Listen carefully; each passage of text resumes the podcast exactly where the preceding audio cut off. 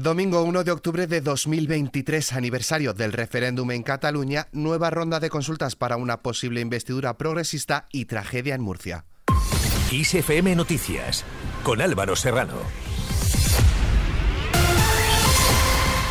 ¿Qué tal? Entidades y partidos independentistas han conmemorado hoy el sexto aniversario del 1 de octubre de 2017 con una manifestación unitaria en Plaza Cataluña que llega en plenas negociaciones del independentismo con el PSOE y Sumar para la investidura de Pedro Sánchez. El presidente de la Generalitat de Cataluña, Per Aragonés, ha situado el referéndum de autodeterminación como una pieza clave junto a con la amnistía en la negociación para resolver el conflicto con el Estado y ha asegurado que será firme para conseguirlo. Así se ha manifestado estado en la declaración institucional. Después de mucho tiempo hay una posición conjunta que nos insta también al Gobierno a ponernos al frente y a llevar a término todas las acciones oportunas para que el referéndum sea reconocido, para que el voto de la ciudadanía sea reconocido, para hacer realidad que el nuevo referéndum, en ese nuevo referéndum el resultado sea respetado e implementado. Y lo haremos con toda la convicción, buscando un punto de encuentro eh, que hemos de ser capaces de construir. Por su parte, el secretario general del Partido Popular en Cataluña y diputado en el Parlamento, Santi Rodríguez, ha asegurado que hoy es un día triste por ser el aniversario de cuando el Gobierno lanzó a la ciudadanía a la calle para cometer un acto ilegal y ha pedido que no haya impunidad para sus responsables. Mientras esto centra el debate político en aras de una posible investidura de la izquierda, el rey Felipe VI inicia mañana lunes nueva ronda de consultas con los representantes designados por los grupos con representación parlamentaria tras ser rechazado definitivamente la investidura de Alberto Núñez Feijó como presidente del gobierno. Recordamos que el pasado viernes Feijó perdió la segunda y última votación para ser investido presidente con 172 votos a favor y 177 en contras y un voto nulo. Y ese mismo día por la tarde Felipe VI se reunió con la presidenta del Congreso de los Diputados, Francina Armengol. Ante esto, el PSOE cierra filas. Todos los secretarios provinciales socialistas han firmado hoy un manifiesto de apoyo a la investidura del presidente del gobierno en funciones, Pedro Sánchez, y también para que forme un ejecutivo progresista que dé continuidad a los últimos cinco años de avances en España, según ha informado el partido en un comunicado. Estamos hoy aquí porque la militancia es lo que quiere. Unidad de acción y también apoyo a nuestro secretario general, Pedro Sánchez. En los últimos días hemos visto cómo la derecha ha utilizado todo tipo de estrategia para intentar volcar lo que creemos que es necesario para este país. Un gobierno de progreso, un gobierno que avance y un gobierno que dialogue. Por eso en el día de hoy nos encontramos pues toda esta gente que está dispuesta a trabajar y apoyar a, a Pedro Sánchez. Cambiamos de asunto. El Centro de Coordinación de Emergencias de Murcia confirma la muerte de 13 personas en el incendio declarado a primera hora de esta mañana en una conocida discoteca de la zona de ocio Atalaya. Hay otras cuatro personas atendidas por intoxicación debido a la exposición al humo del incendio. Escuchamos a José Ballesta, alcalde de Murcia. Nos estamos absolutamente consternados, abatidos y desolados por lo que ha sucedido. No tenemos palabras para definir cuál es en este momento el estado de ánimo de, toda, de todo el pueblo de Murcia. Poco después de lo sucedido, se ha establecido una zona de información a familiares en el cercano Palacio de los Deportes, en donde trabaja un equipo de psicólogos para atender a los familiares de las víctimas.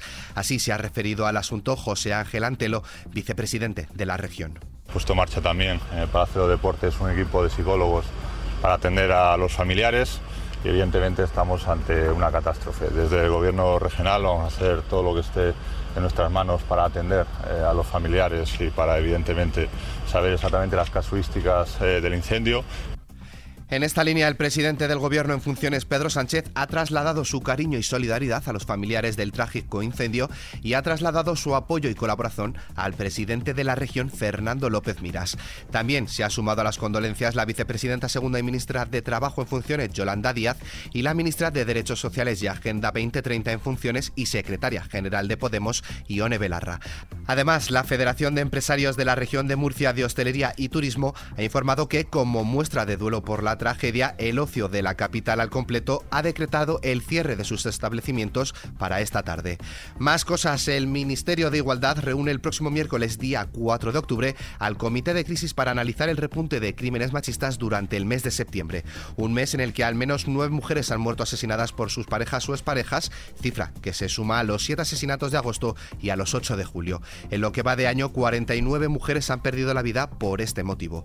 El 016 atiende a todas las víctimas de violencia machista las 24 horas del día y en 53 idiomas diferentes. Por otro lado, el Ministerio del Interior alemán destinará a partir de hoy y hasta finales de 2026 alrededor de 3,72 millones de euros a una aplicación móvil que ofrece apoyo individual y concreto a mujeres afectadas por violencia machista y que se ejecuta en modo oculto en los teléfonos inteligentes. Pasamos a hablar de economía y es que llegan cambios a nivel laboral para los trabajadores a tiempo parcial. Este domingo 1 de octubre entra en vigor una modificación de la Ley de Seguridad Social con la que los periodos trabajados a tiempo parcial se reconocerán como días completos de cotización, equiparando así la jornada parcial a la completa a estos efectos.